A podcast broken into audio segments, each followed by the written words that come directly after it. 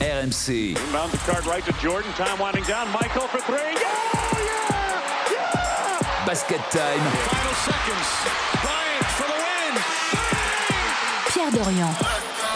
Basket Time, votre rendez-vous basket sur RMC, tous les mardis en podcast sur rmc.fr avec euh, la Dream Team. Aujourd'hui, Fred Veil, Stephen Brun et Alex Biggerstaff. Bonjour, bonjour. Salut Pierrot Qui a son billet pour Chicago Détroit jeudi Alex, Steve et Fred. Donc il n'y a que moi qui reste à la maison et qui va regarder ça. Eh, T'avais voulu vraiment envie d'y aller. Moi, ah, tu me trouves une, une T'avais place, vraiment envie d'y aller Toi qui direct. dis, mais les matchs en saison régulière, c'est de la merde, ça vaut pas un pichet de si c'est pourri, on se fait chier. Là, tu voulais aller à Alors, Il Bercy, y a là beaucoup trop de gros mots dans Oui, le début de pardon. ce podcast déjà. Ça démarre bien. Et, censure- et tu censures tous les mots, il n'y a plus rien, quoi. Et bi, bi, bi, bi, bi. Donc, toi qui dis que les matchs en saison régulière, c'est mauvais, Non, non, on non. s'ennuie, Non, là, j'ai ça dit- c'est nul. La saison est trop longue, oui, c'est vrai. La Donc, saison toi, est tu trop vas longue. aller à 21h, un jeudi soir, à Bercy, regarder un Détroit Pistons, 12 victoires, va Chicago Bulls, 20 en plus, victoires. Jour, et jour Gros de grève, enjeu, en hein. plus. Jour qui de va grève. être sans intérêt d'ailleurs, mais c'est Oui, pas oui. grave, j'y vais quand même. Ah, si vous y une pour place, la hype, parce que t'es un, t'es un influenceur, t'es un Instagrammeur, Pierre Alors, Dorian. Faut les afficher les stars d'antenne quand Eh même. oui, tu veux faire des photos. T'as pas remarqué qu'il y a plus de gens qui perdent leurs cheveux? Je suis un influenceur de ouf. Eh euh, oui. Steve. non, mais c'est le vrai événement de la semaine de basket en France. Et c'est pourquoi nous faisons un Basket Time spécial NBA à Paris, Chicago, Détroit. Donc voici votre programme de ce podcast. Manque-t-il une superstar aux Chicago Bulls? Je vais vous demander, messieurs, s'ils vont enfin un jour ou l'autre tuer le père et sortir de la nostalgie Michael Jordan, les Chicago Bulls. Kylian Hayes est notre invité. Kylian Hayes a-t-il un avenir en NBA Tu l'as rencontré, Stephen. On va écouter son interview. Et puis, vous allez me dire quel est le plus grand moment de la NBA en France dans l'histoire. Il y a eu beaucoup de choses. hein. Il y a beaucoup de choses à raconter. Les séjours de Jordan, la Dream Team, bien sûr, euh, Tipeee, euh, j'en passe et des meilleurs. Donc, vous me direz dans la partie historique quel est le plus grand moment de la NBA en France? Le quiz, le thème du quiz, je vous le donne. Il est assez vaste, assez large. La NBA et la France. C'est beau. C'est vraiment On beau. m'a dit qu'il était Ça- très dur. Niveau de difficulté, Campagne présidentielle avec ça. All-Star. All-Star. Niveau de difficulté All-Star. Donc celui qui gagne ce Eh, Pourquoi tu me regardes moi celui qui gagne ce quiz sera considéré comme un All-Star de Basket Time. Ça, va- ça vous va Ça Comme me va. distinction Il y a une, il y a une bague au ou bout. un Hall of Fame Un Hall of Fame, ouais. Il y a une bague au bout. Il y a, il y a une distinction. Quand même passer d'un statut extrême à un autre. hein. C'est. C'est-à-dire Bah, All-Star et Hall of Fame. euh, Non, non, All-Star, All-Star. Je peux te donner des noms de joueurs All-Star qui seront jamais Hall of Fame. hein. J'ai dit niveau All-Star, on reste sur All-Star. Et niveau Hall of Fame, ce sera une, pour une prochaine fois. Si vous voulez, un jour, je vous ferai aussi un niveau. Tu les euh, comptes les nombres euh, d'émissions Stephen, il t'avait, il t'avait demandé ça il y a pas longtemps. Le nombre d'émissions de Basket Time que t'as fait. Euh, Il faudra que je les calcule. Ça, c'est un truc J'ai entendu tu vois. Georges Eddy dans l'excellent documentaire de Canal sur Georges Eddy Ouais, compter son mytho, ce il a match. mytho Il a, il a un peu abusé. Il a un peu exagéré. hein. Bon, bref, ça sera le sujet d'un autre basket time une autre fois. Nous, on est sur Chicago Détroit. Votre basket time, c'est tous les mardis en podcast sur rmc.fr.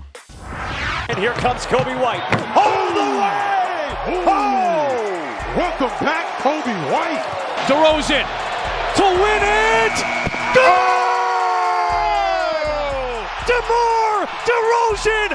Caruso drives with the left hand, gets the roll. Don't do it to him like that. And Vucevic just swats that into the fourth row. Levine, a difficult fading jumper is good. Les Chicago Bulls se traînent dans le ventre mou de la conférence Est. Alors quel est le problème de cette franchise? Comment retrouver les sommets? Quand seront-ils de nouveau champions? Parce qu'il y en a des bons joueurs, des Lavine, des DeRozan, des Vucevic, mais j'ai l'impression, et vous allez me dire ce que vous en pensez, que c'est un peu comme si les Bulls n'avaient toujours pas fait le deuil de Michael Jordan. Est-ce qu'il leur manque une, super, une superstar? Qui pourrait euh, incarner euh, le renouveau des Chicago Bulls? On va parler de tout ça, mais d'abord Alex, fais-nous un petit topo sur la saison de Chicago qui est vraiment, vraiment pas folichonne. hein. Alors essayons d'être simples. Dixième, dixième à l'Est avec 20 victoires, 24 défaites, à peine en play-in et même bilan que Toronto. Saison qui a mal débuté. Pierrot, 6 victoires seulement sur les 16 premiers matchs pour les Chicago Bulls. Euh, Début euh, loupé, donc tout le monde s'attendait à mieux de la part de Chicago. La saison dernière, en titre de comparaison, c'était un petit peu l'équipe phare de la ligue, notamment dans le Money Time. Je ne sais pas si vous vous souvenez, mais ils ont souvent gagné des matchs dans les moments clutch des rencontres. On pense notamment à Demar DeRozan. Bilan de 25 victoires pour 16 défaites dans les matchs tenus à 5 points d'écart dans les Mm. 5 dernières minutes la saison dernière. Donc, mal, même ça. si c'était pas en tête de la ligue, Une c'était équipe, capable de gagner. Ouais, Showtime, en gros, on, on la retenait facilement. Cette saison, seulement 8 victoires en 22 matchs dans le même contexte. Donc il y a quelque chose qui a disparu du côté de Chicago, des scénarios défavorables, notamment avec les arbitres comme contre Cleveland, quand Donovan Mitchell marche sur la ligne des lancers francs avant même que le ballon ne touche l'arceau, et pourtant à l'arrivée, c'est Chicago qui perd. Euh, bilan de deux victoires et deux défaites contre la meilleure équipe de la ligue, Boston. Donc c'est une équipe en gros qui est inconstante. C'est pas une mauvaise équipe, mais elle est inconstante. Euh, Il y a aussi les scénarios de blessures, de transferts. Zach Lavi- Lavine, on sait toujours pas s'il va rester à Chicago. Ça fait un an qu'il est mêlé à des, avec le coach. euh, des rumeurs de transfert. Effectivement, c'est très compliqué avec son coach. Et puis euh, les blessures de Lonzo Ball depuis un an qui n'a pu euh, rejouer et qui essayerait de revenir avant la fin de la saison, mais ça paraît beaucoup trop prématuré par rapport à sa blessure au genou. Les stars pourtant sont là, enfin les pseudo-stars si on peut les appeler. Euh, Demar DeRozan, 26 points en moyenne. Niko Vucevic, un double-double de, de moyenne. Ils font le taf, tout comme Zach Lavine. Mais voilà, au-delà de ça, c'est un Chicago bien trop inconstant. Et juste pour rappeler, depuis 2015 et donc la fin de l'ère Tom Thibodeau, les Bulls, c'est seulement deux éliminations au premier tour des playoffs en cette saison. Et alors, à part, euh, alors rafraîchissez-moi la mémoire, mais à part l'époque euh, d'Eric Rose, est-ce qu'il y a un moment où on les a vus, entrevus, euh, retrouver les sommets de la NBA Non, pas vraiment. vraiment, hein. Pas vraiment. Il y a peut-être une saison où ils ont cru un petit peu quand il y a eu Jimmy Butler et D. Wade, mais ils perdent au premier tour des playoffs contre, contre Boston, euh, il me semble. Mais tu parlais de, de, de deuil de Jordan. Euh, Pour toi, il est fait le deuil ou pas? Bah, Ils sont toujours un peu dans cette il a- nostalgie-là. il y a- y a n'y a, quand pas de titre depuis Non, 98, il n'y a, ça pas- c'est il y a sûr. pas de titre. Alors après, faire le deuil de meilleur joueur de tous les temps, c'est quand même compliqué déjà. Euh, mais je pense qu'il y a eu un moment, il y a eu une petite hype avec D-Rose, Joachim Noah, Lou Holding, coaché par Tom Thibodeau. Ils ont remis des frissons dans cette ville de Chicago avec des belles campagnes de playoffs. Euh, Ça, ça pour- jette un coup de froid à la blessure de D-Rose. Oui, justement. exactement. Ça, c'était, c'était pour moi le C'était là que ça repartait. C'est- Bah, ça Exactement, ça repartait vraiment. Après, bon, les blessures, Tom Thibodeau qui a rincé tout le monde. Mais pour revenir sur l'équipe des Bulls, euh, moi, je les ai vus deux fois là, à Noël. J'ai détesté cette équipe. J'ai dé- Parce qu'elle est, est mal fagotée. Elle est mal fagotée parce qu'ils ont un big three. Ils ont, enfin, ils ont un small big three. Parce que quand t'as DeRozan, Lavine et Vucevic, c'est quand même trois All-Stars dans une équipe. Pas mal quand C'est même. quand même beaucoup. Mais c'est trois mecs qui sont pas compatibles entre eux. Euh, c'est trois mecs qui défendent pas un cachou parce que Zach Lavine, avec toutes les qualités qu'il a, il- peut-être qu'à un moment donné, pour dire bah, bah, c'est que je- j'ai quand même des trucs pour défendre, mais ça l'intéresse pas. Demar de Rosanne, bon, ça n'a jamais été le plus grand défenseur. Et Vouch, c'est pas un rim protecteur et il a des problèmes de mobilité, donc c'est pas le meilleur attaquant du monde. Et c'est une équipe qui joue à contre-courant de la Défenseur. NBA. Pas parce le que- meilleur défenseur du monde. Le meilleur défenseur du monde, c'est une équipe qui joue à contre-courant de la NBA parce que c'est l'équipe qui prend le moins de tirs à trois points et on sait qu'aujourd'hui en NBA, eh ben, ça fait feu de, de, de- de tout bois à longue distance et eux ils décident de ne pas jouer de cette façon-là. Et puis surtout, l'accompagnement de ces trois garçons, c'est faible. C'est faible. Patoche Williams, euh, Ayo Dosunmu, l'enfant de Chicago, qui est le petit Dédé chouchou. Drummond, euh, Dédé Drummond, ouais, il, Il est est sympa trop vieux, Dédé. Non, il est un peu fatigué. Ayo Dosunmu, Patoche Williams, Javon Green qui joue à Ulm, qui joue à Ulm euh, avant. Caruso, Mais qui est pour moi, Dragic qui est sur la jante aussi. hein. oui, Caruso qui est pour moi Il est Ah, surcoté. On parlait de sous- surcoté on parlait de de sous-côté. ouf. euh, parce qu'il est content avec son bandeau. Rihanna lui a fait un clin d'œil quand il jouait avec les Lakers euh, sur le banc de touche. Il mais fait moi, ça trois interceptions. hein, du coup. Oui, pour moi, c'est le, le- enfin, le supporting cast. Goran. Dragic, Goran non Dragic, Mais il est gentil, Goran. Oui, mais bon, si, gentil, si t'attends que Goran t'emmène tout là-haut, euh, tu peux attendre 10 ans trop tard, quoi. Donc, euh, do- do- donc voilà, donc moi, c'est pas l'équipe, elle est mal fagotée. Il n'y a pas eu une hype sur Kobe White à un moment, non un petit, peu, un petit peu Kobe White l'année dernière. L'année dernière, et tu vois la petite anecdote Parce que je, je suis allé à Chicago l'année dernière, je voulais acheter un maillot dans la boutique, pas cette année, hein, l'année Mm. dernière, je à la boutique. Je vois, il n'y a que des maillots de Kobe White. Et je dis au mec, vous avez pas l'autre maillot Il me dit, je dis, mais pourquoi il reste que Kobe White? Il me dit, ah, parce que personne n'en veut, je pense qu'il va, va être- il va être tradé, gros. Il n'y avait que ces maillots à lui en vente à la boutique. Donc ça veut dire qu'il n'a pas une grosse cote de popularité. Non, mais cette- équipe, il faut la Donc changer. mal fagoté. Il faut, il faut trader là, euh, Vucevic avant la fin de la trade deadline parce qu'il est agent libre l'été prochain. Et donc je pense que c'est lui qui va être. Donc il va y avoir un move. C'est un joueur que plein de franchises peuvent récupérer. parce que C'est un joueur intéressant, Vucevic. Ça- Pour moi, Honnêtement, il était intéressant d'un côté du terrain. il Ah, emporte ouais. le, il est sacrément Ouais, emporte ouais. le terrain pour lui quand même. hein. c'est Parce c'est- qu'offensivement, ça peut être très très bon. Oh, c'est le comme il hein, c'est le 43 points. Tourmalet, hein, pour défendre. euh, Ah mais il, dé- il défend rien du tout, il protège pas le cercle et, c'est une des- un des problèmes aussi de cette équipe. Comme il disait, ça défend pas, mais aussi parce que t'as personne derrière qui va assurer vraiment euh, le- la protection du cercle. Donc euh, c'est un peu compliqué effectivement. Donc qu'est-ce qui leur manque à part euh, Il, il leur manque, il leur manque plein de joueurs parce que leur banc il est trop faible. Il leur manque un peu de défense parce que euh, concrètement c'est compliqué. Et moi, je suis désolé, mais on l'a pas dit, mais Lonzo Ball il a pas joué aussi. Ouais. Et les meneurs qui sont sur, le- sur le terrain actuellement, c'est c'est pas des vrais meneurs de jeu euh, qui, qui amènent non. le ballon où il faut. Lonzo Ah, Ball, c'est- une blessure longue durée. Ouais, au genou, euh, Eh ben, ça il a- fait il a un an pas qu'il n'a joué pas joué. Il a, il a pas Il a joué. fait une petite vidéo là où il met des petits dunks. Et il y a peu de chances qu'il revienne avant la fin de la saison. Voilà, Donc, et, et donc, il n'y a pas de meneur organisateur dans cette équipe. Donc, déjà, le ballon, il n'arrive pas au bon endroit. Tu pas les joueurs et tu as, ces problèmes défensifs. Et Vucevic, pour moi, c'est un gros, gros problème. Tu fais le même euh, diagnostic, Alex? Ouais, bah, au-delà de la question sur euh, ont-ils fait le, vont-ils pouvoir faire le deuil de Jordan, Et je comment? pense qu'ils ont même pas fait le deuil de Derrick De Rose. D-Rose, ah ouais. C'est pour On te en est dire. là, en fait. Ouais, parce que en fait, quand, quand tu as besoin de relancer une franchise qui, qui, qui connaît des hauts et des bas comme ça, tu as besoin d'avoir une star, peu importe laquelle, est mais tu d'accord. as, besoin d'avoir une star. La star. C'est lui le plus Ouais, ancien de l'équipe. Et tu as besoin normalement d'avoir une star à la main parce que quand tu regardes la ligue aujourd'hui, tu as beaucoup de franchises qui se sont refait une santé grâce à des jeunes meneurs. On l'a dit, c'est la concurrence, elle est, elle est phénoménale à ce poste-là. Et aujourd'hui, bah, Chicago manque d'un mec comme ça qui a de la hype, qui a quelque chose de spécial en lui. Ils ont pas un Jamorant, ils ont pas un Luka Doncic, ils ont pas ce type de joueur-là malheureusement. Même si Lonzo Ball revenait, il est pas de ce calibre-là. Il est pas de ce calibre. Donc il faudrait qu'il trade un Damien Lillard, par exemple, qui Ouais, a un échec voilà. à Portland. Euh, et Lillard, il quittera jamais Portland, mon grand. c'est fini Bah oui. Et pourquoi Puis surtout, tu le prends Bah, sur la pente dit- descendante. Il a dit qu'il ira jusqu'à la mort avec cette équipe de Oui, Portland. mais c'est justement pour ça que je parle de lui. C'est parce qu'aujourd'hui, euh, le j'imagine mauvais pas. sens de la courbe. J'imagine pas un Memphis euh, faire un trade pour euh, lâcher Ouais, John Moran. Qu'est-ce que tu donnerais contre Zach Lavine? C'est ça la question, euh, Pierrot. Et ben peut-être Damien Lavine Lillard justement. C'est pour ça que je parle de Lavine- ce genre de Zach Lavine profil. qui prend le jackpot avec une player option jusqu'en 2026-2027. Et c'est son premier, con- sa première année, je crois, c'est ça? Oui, c'est sa première année de contrat. Après, pour moi, la vigne de DeRozan, déjà, ça matche pas. C'est pas du tout euh, complémentaire. euh, ça va pas. Moi, je préfère largement Demar DeRozan à Zach Lavine. Je sais pas si vous Bah, êtes je, je d'accord pense avec moi. que tout le monde est un peu d'accord avec ça. en termes de, en termes de, de- de- C'est un en meilleur termes- joueur. en termes- en termes de Efficacité. leadership, de charisme, d'efficacité, un mec qui a connu le très haut niveau, c'est quand même Demar DeRozan qui a Et connu Zach à Lavine, il a un Toronto. problème- une problématique, c'est que oui, il va continuer à scorer, mais parfois ses pourcentages ils sont catastrophiques quand même. hein. Exactement. Et puis c'est une, enfin, c'est une équipe qui est. euh, Faux bon joueur en gros. Non, ça t'abuse. C'est un bon joueur, mais, Non, mais mais- pas. Bon, je suis pas loin de rejoindre Pierrot. Ah non, t'abuses. Je pense un qu'on n'est pas loin de l'arnaque, euh, Zach Lavine. Ouais, non, c'est un Déjà, joueur le nom- 24 déjà, le nom est chelou. Le, le nom, ça Déjà, mériterait le de jouer au JS à. Bordeaux, déjà, Zach Lavine. On dirait un vieil américain qui, qui a une troisième carrière exact- exactement en France dans un club de seconde zone. Je sais pas si vous avez vu, il y a une interview, enfin c'est même pas une interview, c'est une vidéo d'Austin Rivers, le fils de Doc Rivers, qui, qui tourne en ce moment sur Twitter, où il fait un petit peu le point sur les joueurs NBA d'aujourd'hui et ceux d'il y a un peu 10 ans, dans, la manière dont ils sont euh, formés dans le moule NBA aujourd'hui. Et il dit, en gros, je grossis les traits, mais la plupart des stars qui arrivent aujourd'hui en NBA euh, font ça que pour les stats et machin, pour se montrer et tout. Et il dit, ils ne savent plus jouer au basket.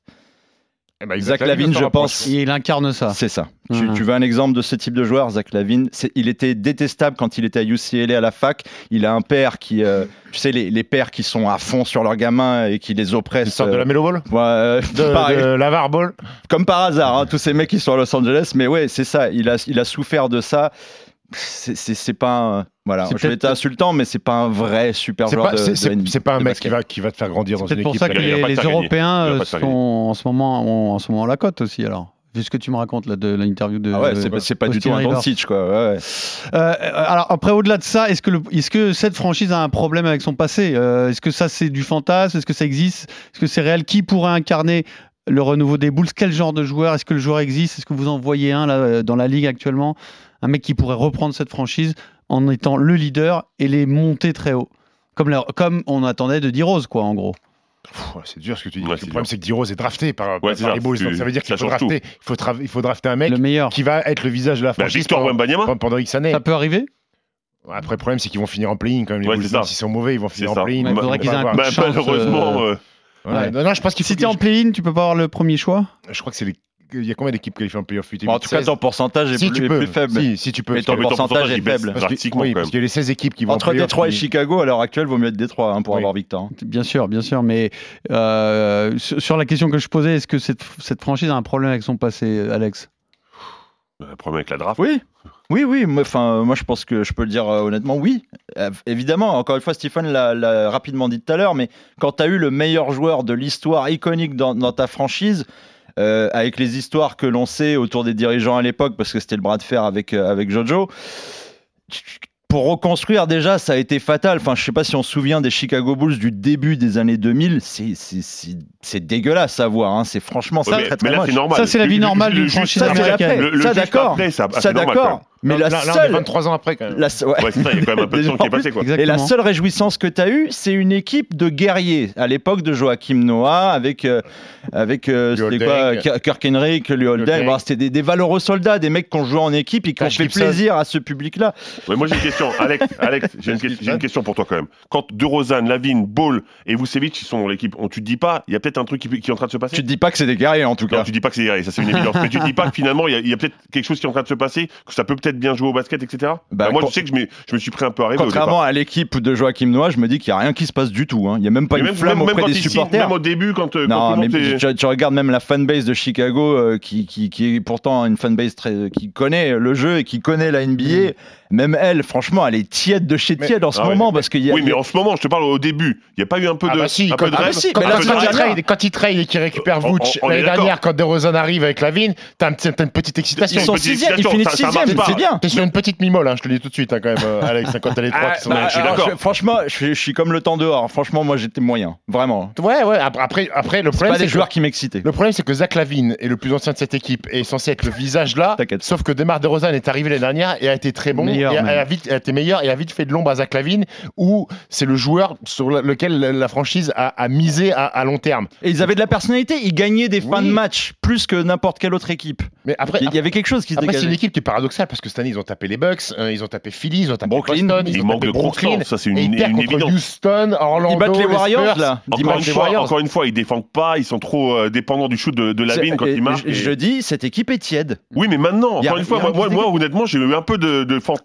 quand j'ai vu arriver tout le monde. Et quand t'as Patoche Williams, tu nous en dis un mot ou pas euh Potash Williams, c'est sa deuxième saison euh, rookie, euh, poste 3, qui est censé défendre, mettre saison. des points. Même lui, on me l'a survendu comme Moi une aussi. star. euh, Moi, Patoche, euh, il est sur, tiède. sur ma les gars. fantasy, fantasy League ESPN, je, ESPN, je l'ai pris, Patoche. Il m'a vendu du rêve. Non, mais rappelez-vous de Caruso aussi, quand il est arrivé là-bas, tout le monde a dit, Ouah, c'est extraordinaire. Le problème, Euh, c'est que des Patrick Williams aux États-Unis, il doit y en avoir 160 000. Ils sont peut-être trompés. C'est peut-être le Patrick mot. Williams. ouais. Alors, on va parler de Détroit maintenant, puisque ce Basket Time, c'est un spécial NBA à Paris. Le match est jeudi soir Chicago-Détroit. Et à Détroit, il y a un Français prometteur, c'est Kylian Hayes. Killian Hayes hitting a three.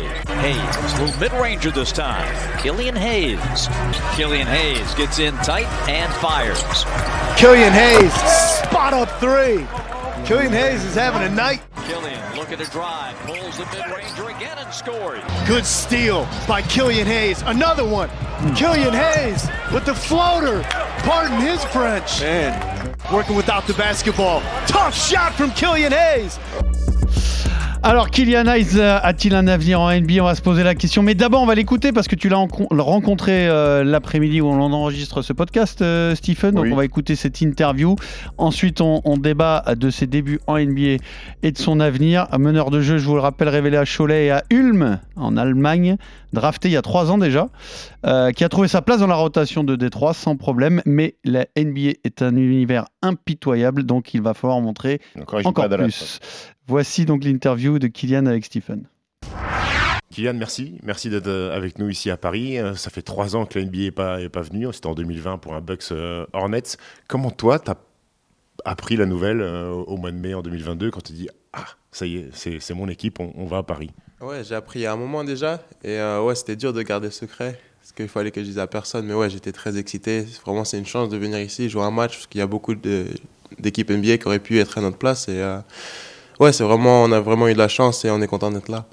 C'est quoi, c'est quoi l'atmosphère dans, dans, dans, dans l'équipe? Est-ce que tes coéquipiers t'ont dit ah, Kylian, parle-nous de Paris, qu'est-ce qu'il y a à faire Euh, Ouais, ouais, ouais. Parce qu'il y a beaucoup de gars, c'est leur première fois qu'ils viennent à Paris, en Europe. Du coup, euh, ils sont excités. C'est la Fashion Week en plus. Du coup, ils vont faire les- le shopping un peu. Du coup, ouais, tout le monde est content.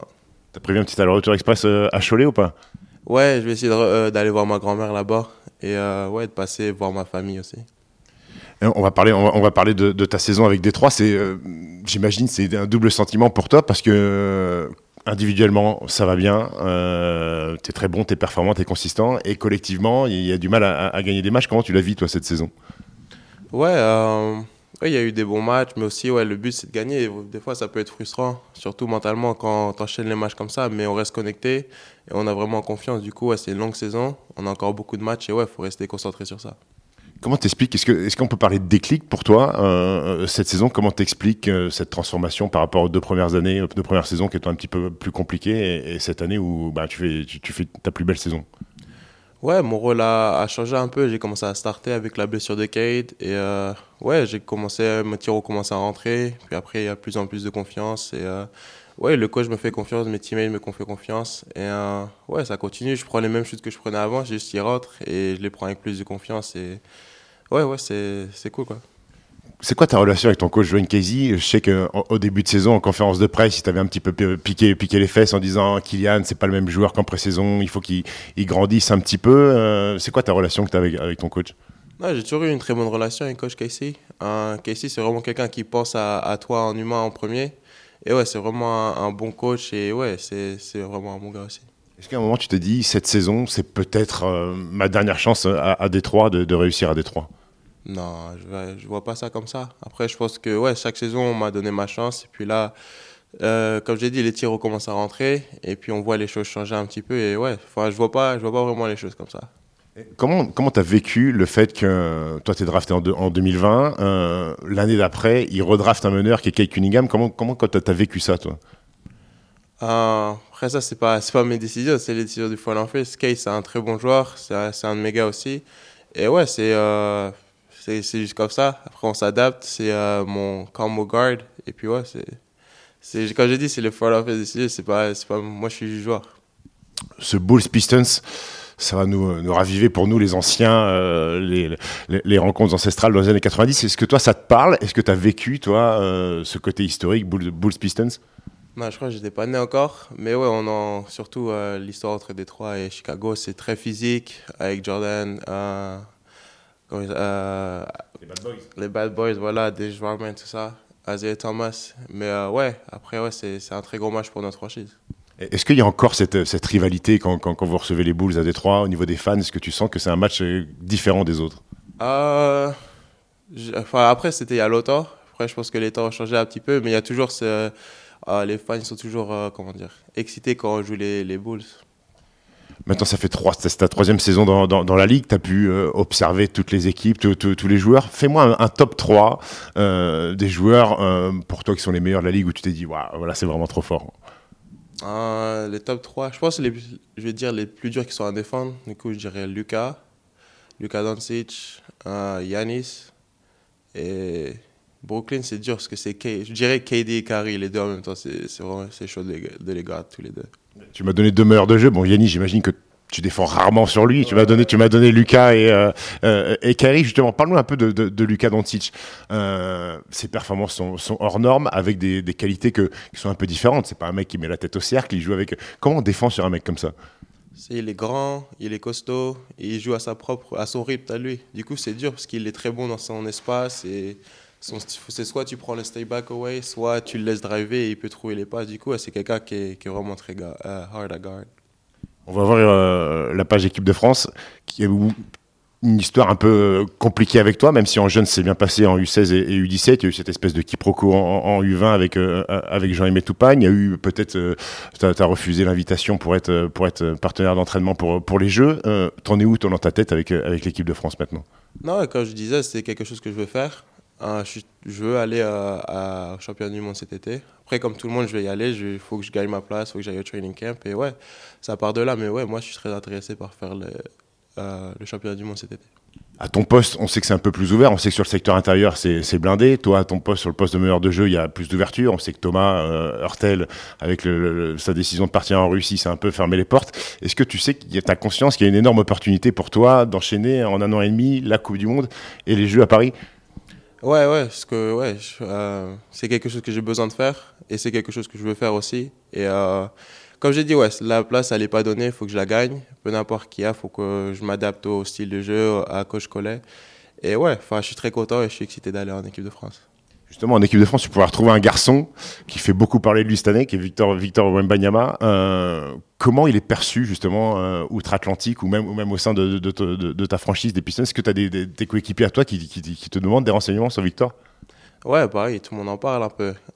C'est vraiment un prospect qui est générationnel, qu'on ne voit pas tous les jours. Euh, après, nous, le premier pic, tu vois, c'est pas notre job, mais c'est vrai que s'il fait beaucoup de. On parle beaucoup de lui aux États-Unis. Justement, dé- tu parlais du premier pic. Détroit va peut-être, si ça continue comme ça, être dans la tendance pour avoir le, premier pic. Ça serait kiffé quand même de, retrouver un Frenchie euh, à Détroit, un axe meneur pivot en plus, enfin un meneur poste euh, ailier fort qui pourrait être plutôt sympa, non? Non, c'est un très bon joueur euh, qui peut aller dans, qui peut aider n'importe quelle équipe dans laquelle il va aller. Et ouais, comme j'ai dit, c'est pas notre, c'est le front office tout ça. Et ouais, s'il vient avec nous, il vient avec nous, je serais très content aussi. On va terminer. Tu sais que toi et moi, on a un point commun. On a été formés à Cholet. Euh, D'ailleurs, je, me rappelle de toi tout petit euh, à la mairie à faire des, à faire des tirs. Euh, on va finir. T'es bon, t'es chaud sur les quiz ou pas?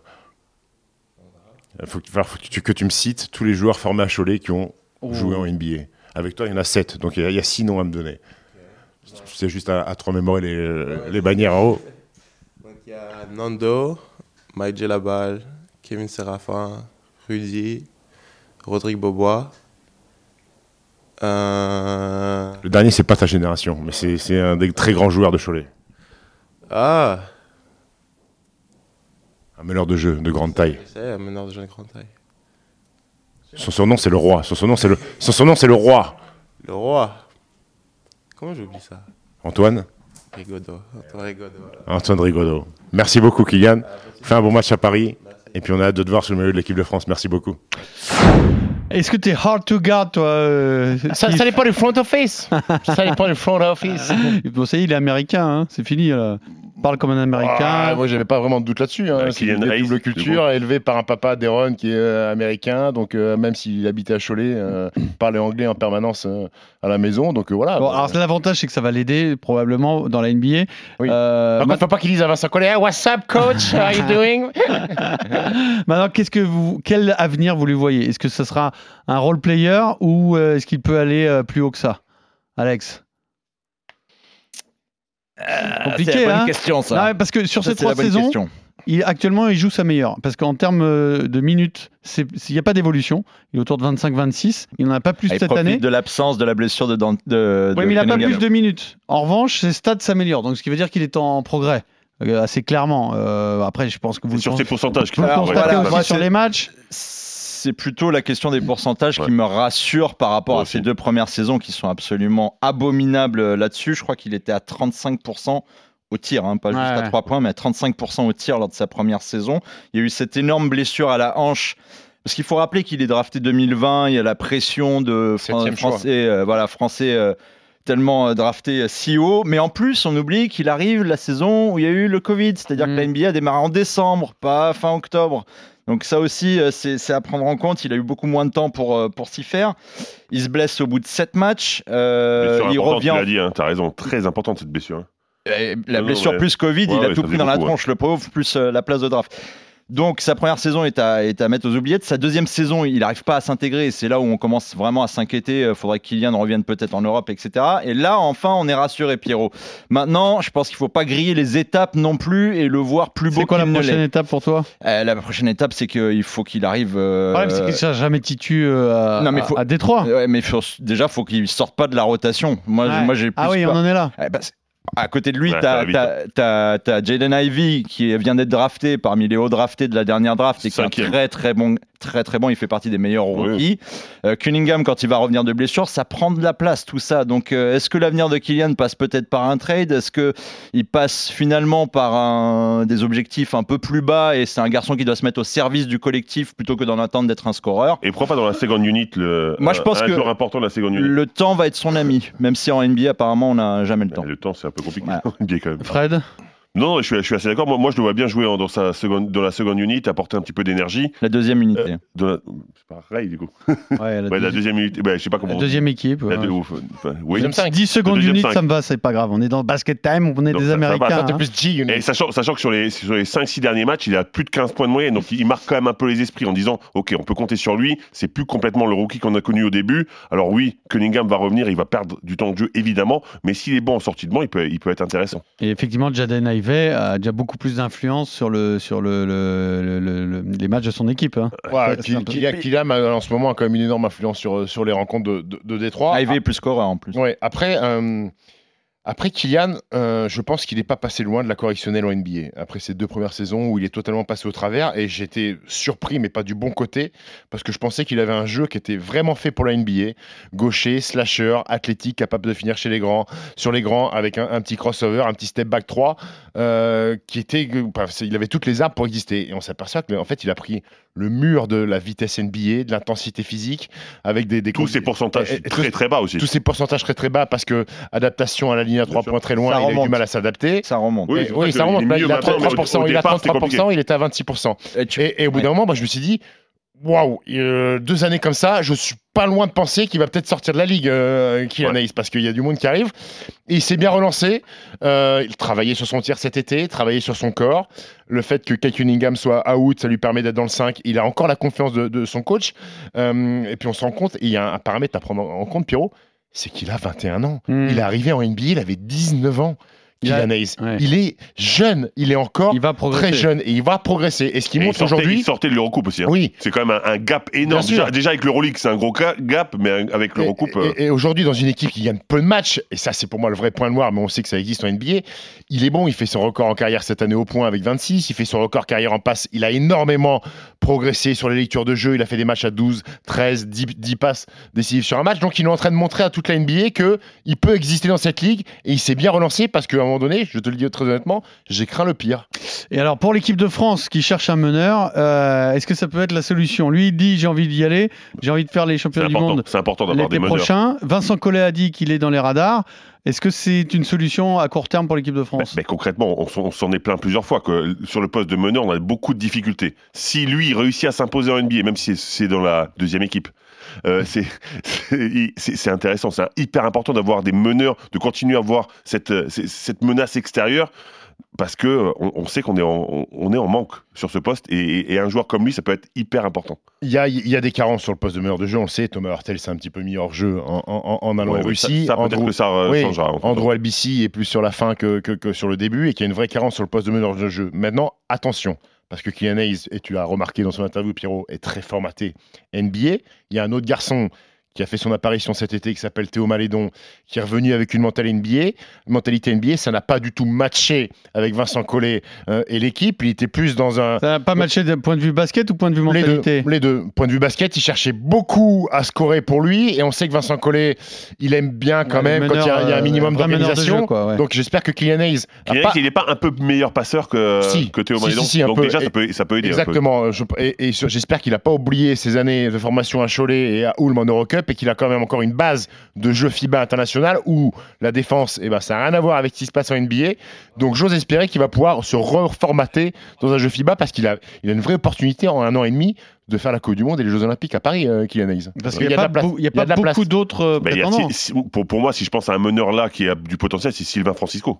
Du coup, Ouais, Sylvain Francisco Et- mais- qui, a- mais qui a qui- fait les qui- fenêtres, mais qu'on a vu avec l'équipe de qu'on France a vu déjà. un petit peu, qu'on a vu qui, qui était capable de s'adapter et de faire des. Donc moi j'ai envie de voir. Kylian Hayes avec l'équipe de France. Il joue celui-là. Il joue à, Il joue en Grèce, à Peristeri, avec euh, Vassilis Panoulis comme coach. Très bien. En Il est bon Basketball Champions League. Oui, il était ouais. très bon avec l'équipe de France. Euh, Alex, pour euh, Kylian Hayes en bleu, qu'est-ce que tu en penses?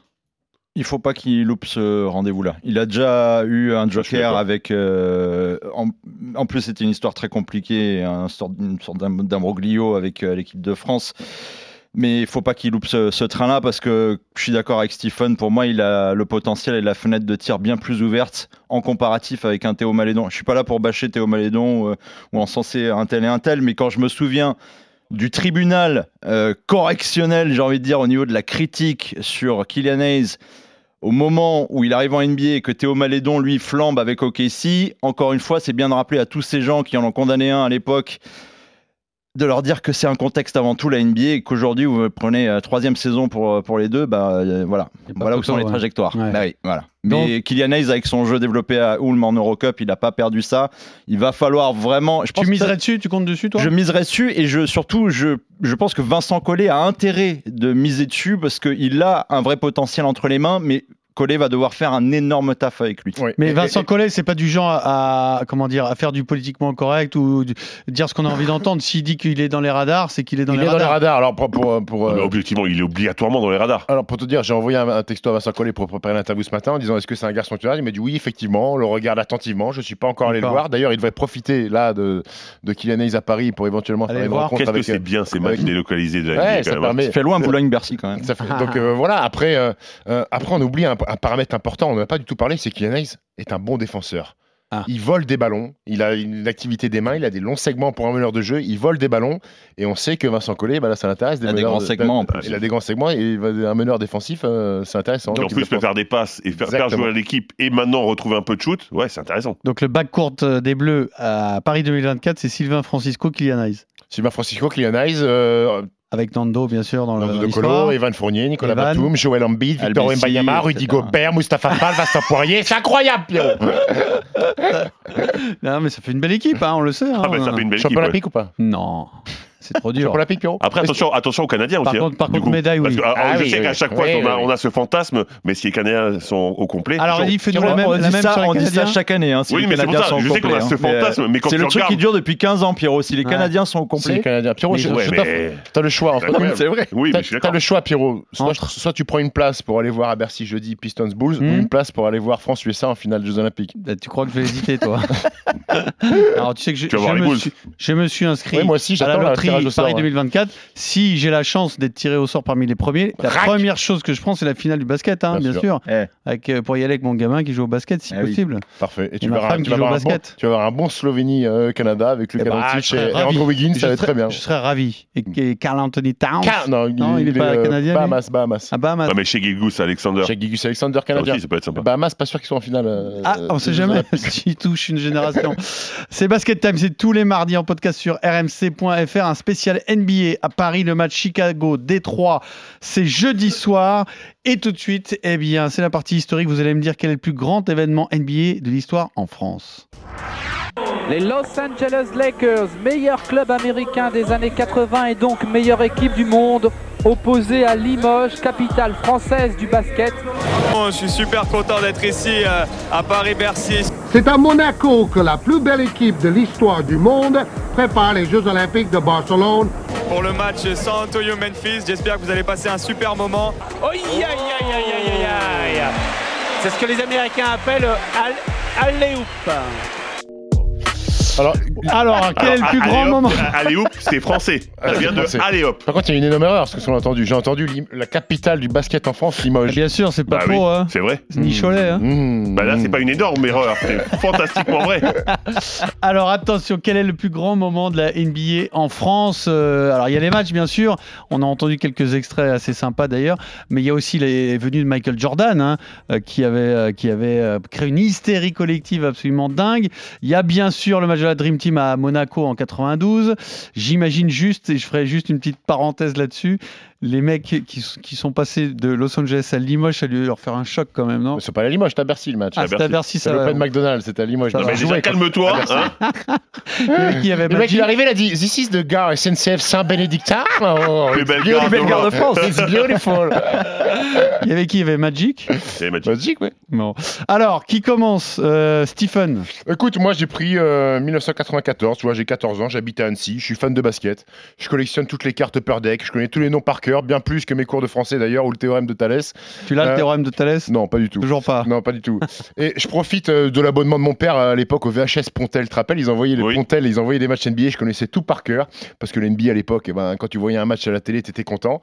Et donc la NBA débarque à Paris pour la première fois pour un match de pré-saison avec deux équipes mythiques, les jeunes Warriors de Chris Mullin et qui était membre de la Dream Team en 92, Tim Hardaway, la 13 Sprewell et les Hornets. Les Hornets, ça faisait kiffer. Les, les gamins comme moi parce que le logo était magnifique, le frelon, les couleurs, on voulait tous un t-shirt des Charlotte Hornets. exactement, donc c'était, ça faisait kiffer. Et le Hornets, c'était Larry Johnson, Del Curry, le papa de, de, de, Stephen, notamment Michael Adams. Tu te rappelles le petit filou, là, le petit Oui. meneur Michael Adams. Et, et ce match-là, en fait, il, était, il a surtout été marqué par une photo iconique entre Manin Ball, le Soudanais qui faisait 2m31, Ah, qui jouait pour les Warriors, Muggsy Bogues. et Muggsy Bogues, Mmh, le meneur des Hornets. Et c'est 1m60, tu, tu la vois cette Avec les photo trois ballons Les Exactement. trois ballons. Donc c'est une photo iconique, c'est un match qui a été à guichet fermé bien entendu. Euh, et la France, ce jour-là, elle a rattrapé son retard parce que l'Italie avait déjà accueilli un match NBA en 84, c'était un Phoenix Suns New Jersey Nets, et l'Angleterre en 93 avait déjà accueilli une double opposition entre Orlando euh, et Atlanta. Donc voilà, c'était les, les prémices de l'NBA. c'est un souvenir d'enfance, quoi. Exactement. Et j'aurais pu choisir un autre truc, et j'espère que Fred euh, nous en parlera.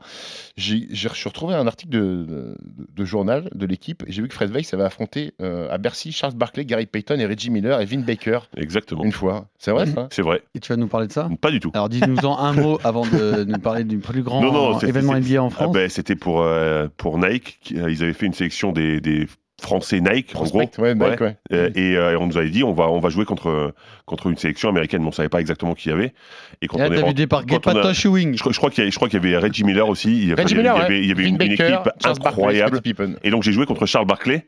Ah et c'est là que je me suis rendu compte que Charles Barkley était un monstre physiquement parce qu'il nous a baladé. On était trois autour de lui, il nous a fait tomber tous les trois. Il t'a trash talk un peu il a pas du tout été extrêmement sympathique et tellement sympathique qu'à la fin, je lui dis est-ce que tu peux signer mon maillot? Le maillot de, de Nike, je crois que c'était une sorte de Nike Hoop Hero, mais euh, Ouais, c'est un ça. peu, euh, un- Mike un peu- Hoop Heroes versus All-Star français. Vous aviez perdu 70 à 63. J'ai les stats. Ça les va, stats ça va, ça va, ça va. Donne-moi les stats de Fredo. Alors, Fred Fred, Weiss, arrêté. euh, Fred Weiss, 6 points. Et dans l'équipe de Fred, il y avait Mustapha Sonko, Laurent Ouais, Forest, bien. Alain Digbeu, meilleur marqueur du match avec Freddy Fotou. 19, Fabien Dubos, Fred Weiss, Willem Laure et Freddy donc, donc- donc j'ai deux anecdotes par rapport à ça. Donc la première, c'est que j'ai le maillot signé de Charles Barkley chez moi. C'est Donc ça, c'est quand même euh, plutôt, Tu l'as gardé. Je l'ai J'allais gardé. te dire, je suis sûr que tu l'as perdu dans un déménagement. Celui-là, je l'ai gardé. Ah, parce que pour moi, il représente vraiment quelque chose. Et deuxièmement, il y a eu un concours de 3 points à la mi-temps.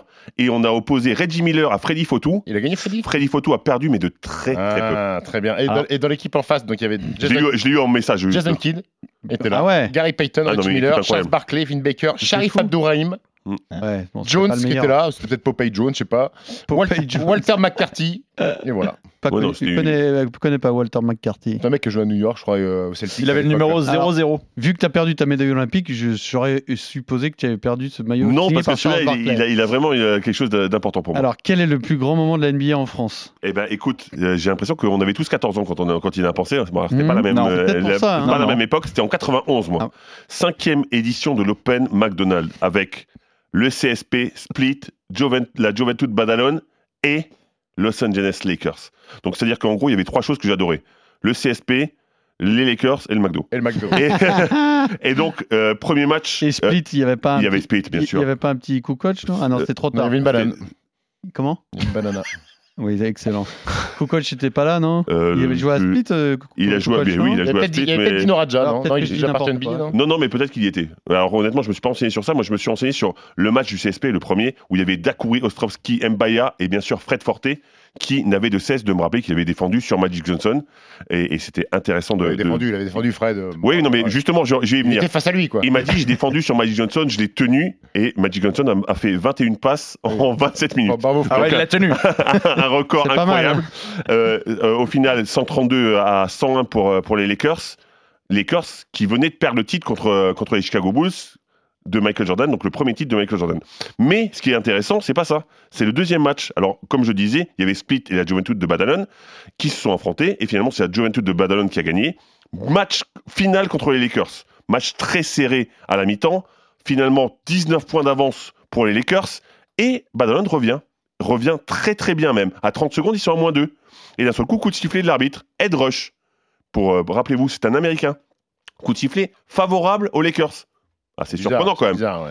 Et donc finalement, les Lakers s'imposent 116 à 114. Euh, encore, encore un coup d'arbitre. Et donc, à la, la petite histoire dit qu'il y a eu un vote de MVP. Magic Johnson, 10 votes. Byron Scott, 2 votes. Et Ed Rush, 5 votes.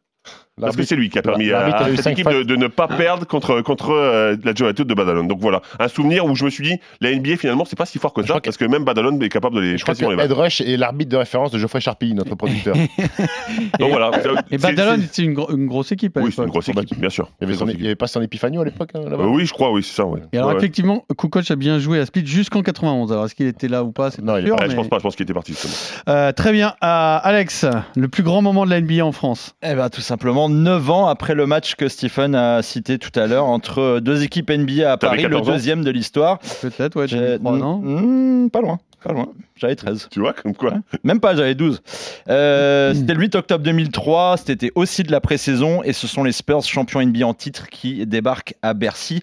Euh, seulement quelques semaines, on resitue le contexte après la draft de LeBron James, Carmelo Anthony, Ah ouais. Dwayne Wade, première draft diffusée en direct sur ESPN. Euh, les Spurs venaient, eux, de mettre fin à la dynastie des Lakers de Kobe et Shaq. Euh, San Antonio s'est imposé face à New Jersey. Euh, Internet rentrait à foison dans les foyers en Europe début des années 2000. La NBA était dans sa deuxième étape de mondialisation après la période Jordan et le coup de boost était absolument total en France puisqu'un certain Tony Parker, drafté deux ans plus tôt, eh bien, devenait le premier Français de l'histoire à être champion NBA. Une barrière immense de franchie.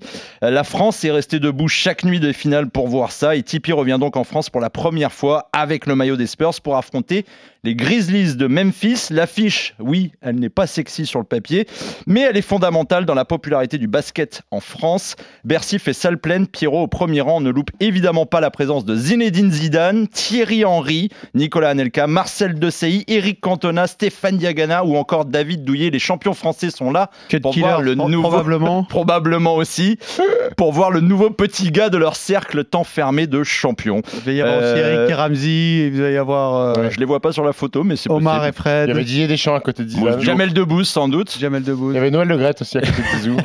qui bougeait pas. Le Parisien écrivait à l'époque La Parker Mania est là. La soirée a pris les allures d'un concert de Johnny ou d'une grande messe, un vrai grand événement parisien. Le public était en folie. Tout simplement parce que quand Tipeee, euh, son nom est annoncé par le speaker de la salle, c'est une ovation. Tout Bercy se lève pour euh, l'acclamer. Le Français se dira très touché à la fin du match car il dit que le public est un public difficile en France, donc c'est une grande émotion. À l'arrivée, 19 points, 5 passes décisives, victoire des Spurs 105-93 et il est élu homme du match.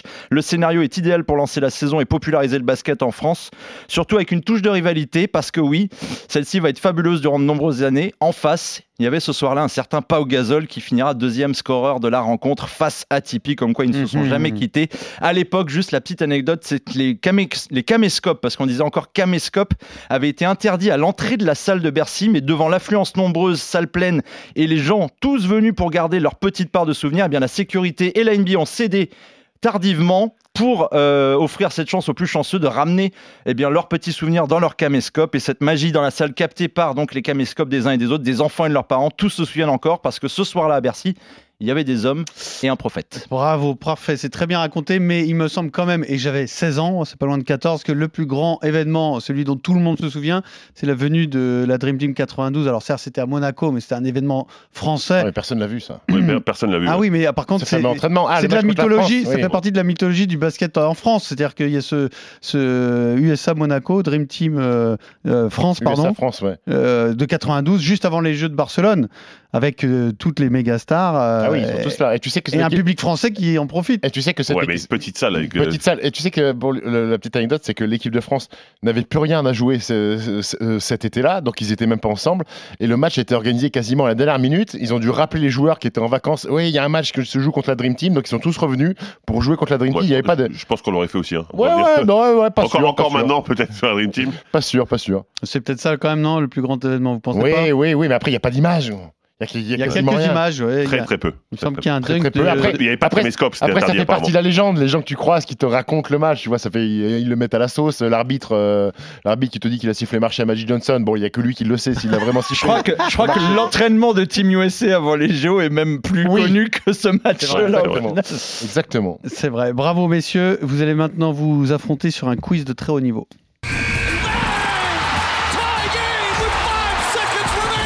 J'ai pas trop coupé les cheveux en quatre. C'est parti là en premier, c'est parti chez Steve. Ouais, comme chaque semaine, c'est parti. Et C'est parti là-bas en Et là, premier. c'est après ou pas Vingt. On peut tout arracher. Mais d'abord, euh, au tableau, Stephen Brun, élève Brun. Oui. Pour les bonnets d'Anne. I-en. Ouais. Ouais. Vous voulez pas respecter les rouquins, les amis C'est ça votre problème C'est très bien, mon petit Stephen. Je te mets ton premier B Merci. de l'année. Merci. Car malgré tes difficultés scolaires, tu t'accroches, tu travailles et tu as très bien compris le thème de cet exposé, contrairement à tes camarades. Andrea Bargnani, Daniel Ena Cornflex. Daniel Lena Cornflex. Pourquoi je vois un demi I-en, I-en. Attends. Ça Ça fait longtemps que j'ai pas fait une charade. Je vous en fais une la Ah semaine oui, prochaine. exact. Alors, c'est un quiz, la NBA et la France. C'est assez large, c'est assez vaste, puisque Ah ouais. le thème de cette semaine, Très large, c'est Ouais. Chicago, Détroit, On va faire un quiz, la NBA et le monde. Alors, la NBA et la France, ça réduit quand même les possibilités. Et c'est un quiz relativement difficile, je trouve. Vous allez commencer par devoir découvrir un joueur français qui a joué en NBA, mais vous le, découv- vous le vous trouvez qui c'est au travers de ses stats. Ok Oh, C'est pas facile. Hein Ouais. Allez, je vous donne ses stats. 13 matchs. 13 matchs. 0 comme titulaire. 13 matchs. 0 match comme titulaire. Deux Damien vir- Inglis. 2,9 minutes de Adam moyenne. Mokoka. Non, non. 1.1, 1.1, William Howard. 1,1 rebond, 1,1 point, 0,2 passe. Peter Corneli. Petre Corneli, exceptionnel. Alex Ah ouais, on Biggerstaff. a cherché les, les cancres, les cancres de la si, NBA. si je vous avais dit Denver, ça venait tout de Oui, suite tout ou- à fait, Peter. Ouais. C'était le prochain indice, donc ah, bravo. Alors, à ce- à ceci dit, Pet Corneli qui est au Real, donc Il euh, est très bon en plus. on Ouais. peut pas dire que c'est un échec. Enfin, NBA, oui, il le joueur n'est pas, en- échec, mais le non, joueur le n'est joueur pas en n'est échec. Alors, limite, ça l'a même relancé d'ailleurs, Ouais. parce qu'après il est parti en G League, il a tout, Franchement, j'étais quand même assez surpris que le Real euh, Ouais. le prenne au départ et Ouais. finalement, euh, C'est bien. c'est un, bon, c'est un bon coup. Alors, à Parce vous de me dire, dans la deuxième question, qui parle dans cet extrait I remember my, I remember it was a great time, and we were Michael. Jordan. I was 13. My older sister was 14. Our eldest Kobe was Kobe 13. Bryant. Kobe Bryant, c'est Alex qui parle le premier. Écoutez l'interview du coup. Il parle de la France. Right, and our parents said, "Well, no, you have to go to an American school because you're too old to just throw you into a French school to start learning how to speak French." But we were really, really disappointed because we wanted to really be a part of the culture and said, "Listen, if, you know, like today, as I sit here today, I wish we would have gone to a French school because then I'd be answering you in French, in French you know, in French, um, as opposed to speaking English. Because the best way to learn a language is to just dive in, where you have no other option but to learn it. And uh, but we, we had a great time being. Voilà, donc il raconte quand il était à Mulhouse avec son père et ses sœurs. Bah, avec ses sœurs, il voulait à l'école française. Ses parents leur ont dit non, c'est l'école américaine, les enfants. Et Kobe qui a un vrai talent pour les langues. Parce que tu connais cette anecdote Il joue Luc, euh, il est, euh, Lucas Doncic joue les Lakers et Kobe il est euh, au premier rang. Lucas Doncic fait une remise en jeu et il entend un mec parler slovène. Et il se Mhm. retourne et c'est Kobe qui lui avait glissé une phrase en slovène. Alors, je vous donne les, ça fait deux points pour Alex. Je vous donne les clubs d'un joueur français en NBA dans l'ordre. Et vous devez me trouver qui est ce joueur. Vous êtes prêts Oui. Ça peut aller vite. Denver Nuggets. Yakuba Diawara. Diawara. OKC Thunder, Chicago Bulls Evan, euh, Evan Fournier. et Non. le dernier Geoffrey Lauvergne. San Antonio Ah. Spurs, Geoffrey Lauvergne, magnifique. Euh, Stephen qui revient dans la course. Qui a déclaré Je considère toujours qu'on a manqué de respect en sortant notre leader historique Yann Bonato pour faire de la place à Tariq. Laurent Sierra. Laurent Sierra, Laurent Forest. Laurent Sierra, bien sûr. Laurent Sierra Laurent. qui ne mâche pas ses mots. Les intelligents du basket ont pensé qu'il nous manquait ce genre de gars. Un an après, on était vice-champion olympique sans lui. Lolo, on te salue et on t'adore. Voilà, c'est tout. C'est Tariq. Alors, quand même, juste un mot. Tariq Abdouloua, le premier Français drafté en NBA, qui a euh, une histoire controversée avec l'équipe de France, qui n'a jamais trouvé sa place dans cette équipe de France. Alors que c'était un vrai bon joueur. Ouais, euh, moi j'y étais en 99 hein, avec euh, Tariq Abdelouad et c'est vrai qu'ils avaient créé le, le gang des chaussettes montées un petit peu qui était un peu euh, un, un peu différent. Alors, est-ce que c'est. Alors, Fred, t'as vécu l'histoire de l'intérieur. Est-ce que c'est de sa faute ou est-ce que c'est de votre faute? Alors, Est-ce que les chaussettes montées, Concrètement, cool je vais être très sincère. Déjà, c'était pas de ma faute parce que moi j'étais le petit jeune qui Ouais. arrivait et j'avais Non, 5 alors ans, de la 5 faute de ans ceux qui étaient en place, disons. Et, et j'ai l'impression que c'est un peu une incompréhension des deux côtés. Je crois qu'on m'a dit qu'il le racontait très bien dans son livre aux éditions Amphora. Ouais, c'est euh, Cette histoire, Fred. je, je peux raconter. Bah, raconte. dis-nous Non, non, non, mais. C'était quelqu'un de particulier. C'était, il avait euh, cette attitude NBA. C'est vrai qu'il était euh, Parce très lui- exigeant avec lui, avec Lui les ne, autres. ne vient pas de France euh, sur le basket, il a été drafté à l'université comme les Américains. hein. Oui, il, est- il a fait la fac, mais il a il est grandi passé à par Évreux, quand même. À Évreux, quand même. Soit, mais il est arrivé, je veux dire, quand il est arrivé en NBA, il avait déjà la culture, c'est ce que je veux dire. Oui, parce qu'il a fait euh, NCA. Après, je trouve qu'on a voulu opposer, et là c'est mon avis, opposer euh, les Ah, Noirs et les Blancs en équipe de France. Mais quoi. complètement. Complètement. ça à l'époque, Ouais, ouais. l'histoire. Alors qu'il n'y avait, il n'y a pas du tout eu de problème de racisme, par exemple. Lui a dit qu'il a été victime de racisme et ça a vexé énormément les joueurs qui étaient en moi- place. Moi je, moi, je te le dis, pas du tout. Mais par Mm. contre, il y avait une vraie incompréhension au niveau du basket. Alors, vous allez euh, me citer une réponse à tour de rôle car il y a trois noms à me donner. Trois joueurs français ont joué à Orlando. Vous m'en citez un chacun à votre tour. C'est Fred qui commence. Evan Fournier. Bravo, Evan Fournier a joué à Orlando. Bonne réponse. Alex. Mike Pietrus. Mike Pietrus a joué à Orlando. Bonne réponse. Steve. Tariq Abdelouad. Excellent, ex- exceptionnel. Est-ce que tu l'aurais dit si on n'avait pas parlé Oui. de lui juste avant? Oui. Eh ben, bravo. Bravo à toi. Et donc, euh, il y a toujours Pas la trois plus, c'était pas la plus dure, celle-là, des questions. Trois... Non, mais je pensais que Tariq, ça pouvait éventuellement vous échapper. Euh, trois points pour Stephen, trois points pour Alex et un point pour Fred. Et je t'avoue que c'était aussi pour t'énerver, parce que les deux autres étaient très faciles. Ah, C'est pour ça que ça a commencé comme ça. Non, j'ai commencé, alors je m'étais dit, je commencerai par celui qui a le moins de points. Ah, d'accord. Donc ça aurait pas forcément été Fred. Qui parle dans cette euh, interview? Georges dit Kylian Mbappé. Kylian Ah, la Mbappé. vache. Oh, t'es allé chercher loin là. Absolument, c'est Kylian Mbappé. Mais il a, il a- Bra- il a pas- il a bravo. dit des mots là Non, mais bravo parce que le micro, on le sent, est vraiment loin de lui. Non, mais il est loin, il fait. Euh, go with the- Giannis, euh, Ce son d'ambiance là, il y a 15 jours au Ah, net, bon, ouais. on lui demande qui sont euh, les meilleurs joueurs actuels en NBA. Vous voulez réécouter sa réponse Vas-y. Et on la repasse. Oh, five Top 5. with LeBron James, Kevin Durant, Giannis, uh, Luka Doncic, and Jason Tatum. Voilà. Jason Term. Doncic, Tatum, Yanis, KD et LeBron. Donc il n'y a pas cité Jojo Embiid. Non, ah, c'est le seul français, Ouais, quoi. c'est dommage. Donc euh, Steve prend la main.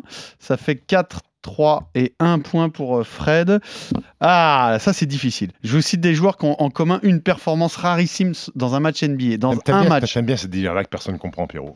Vraiment. Très simple à comprendre, non? J'ai rien compris. J'ai testé la question sur notre producteur Ah, C'est pour ça que t'es parti t'enfermer dans une salle avant, là Il a trouvé direct. Je vous annonce, et je pense que c'est la question la plus dure. hein. Non, il y en a une autre qui est pas mal. Mais il est spécial, Geoffrey. Alors, je vous ça. cite des joueurs qui ont en commun une performance rarissime. Statistique. Statistique sur un match NBA. Ils ne sont que 5. Je vous donne l'identité de ces joueurs et vous devez trouver de quelle performance il s'agit. Oui. C'est pas facile. hein. Karim Abdul-Jabbar, Shaquille O'Neal, Hakim Olajuwon, Sean Bradley, une sorte Ils ont fait un y a, avec les contres. contres. et Joachim Noah. Triple-double Ouais, avec des passes, contre. passes contre. C'est, on s'en rapproche. mais Triple-double, triple-double. Triple-double. Oh putain, j'ai du mal à C'est sortir. un triple-double particulier. Ils ont- Triple-double de sans les points. Oh, à moins de 10 points. Triple-double Un sans les points. Non, Sans les rebonds. non. Triple-double. Avec les contres. Il y, a, il y a- il y a les contres, mais il y a autre chose. Ils ont Les fait, passes. ils ont, ils ont fait les 20 passes. points, 20 rebonds Sans et 10 louper un passes. shoot. Excellente Ouais. réponse de Stephen Brun. 20-20-10. Ils sont 5 à l'avoir fait, dont Joachim Noah.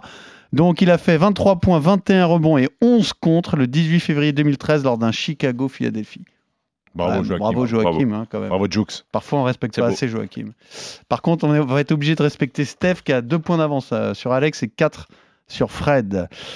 Lors du premier match officiel de la NBA à Paris en 2020, qui termine meilleur scoreur? Kemba Walker? Non, Yannick. Terry Rosier. non, c'est pas Yanis. Yanis a 30 points. Middleton. Et il y a un second couteau qui a Chris marqué Middleton 31 points. Wesley Ma- Non, pas- euh, c'est un mec des Bucks? Non, C'est un mec de, de- de- des Hornets. Terry Rosier. c'est un mec qui sort du Ah, banc. Devante Graham. C'est un mec qui sort du banc des Hornets. Monty Williams. euh, Marvin Williams. Non. Miles Bridges. Non, vous- Malik Monk. Malik Monk. Ah, là, il est au-dessus du lot. Il est au-dessus du lot. C'est lui l'All-Star. 6 points pour Stephen, 3 pour Alex et Aïe, 1 aïe, pour. Fred. Bon, bah voilà, c'est terminé, même s'il me restait une Je connais la question série Monk. C'est pas une série aux Monk enchères. Alors, il me reste une, une question aux enchères, mais il n'y avait que 2 points au max à gagner, puisqu'il y a 5 Français qui ont porté le maillot des Boston Celtics. Mmh. Et vous pouvez démarrer l'enchère par 5. Ce qui vous rapporterait pourquoi tu 2 fais- points. tu Oui, parce que parce que c'est déjà mort. Quelle est ton enchère, euh, Fred? 5 ouais, joueurs ouais. des 5 Trois. Français aux Celtics. 3 Mais dis 5. Alex, t'as les 5 Non. Steve, t'as les 5 Allez, J'en tente ai les quatre- 5. J'en ai 4 sur Jérôme Moïse. Attends, je tente Ah, les ok. 5, Fred, pour, pour revenir à égalité avec Alex. T'as dit combien, toi? J'en ai 4 sur. Mais il a déjà dit un nom en plus, ça m'a pas entendu. Non, mais je, je l'avais, Jérôme. Euh, Allez, tente les 5. non, oh le j'ai pas- bluff Ah Non, mais vraiment, Jérôme, Moi, je l'avais. Moi, je peux tenter Bah, les 5. Evan. Je vais tenter les 5. Allez, vas-y, Evan. Et bah, donc, Jérôme, Ouais, Evan, euh, Poirier, voilà. Il y en a un autre récent. Et le dernier. Gershon. Gershon Yabouzélé. Et le dernier est dur. Mais tu peux le trouver. C'est en fin de carrière. C'est pas la franchise où il a marqué les esprits. Pas du tout la Et franchise on où a il déjà a marqué prononcé les son nom, je crois, dans l'émission. Oui, absolument. Dans un autre club. Pour le même genre Donc, de jeu. Stephen Pour là. le même genre de Alex, jeu. l'as Non.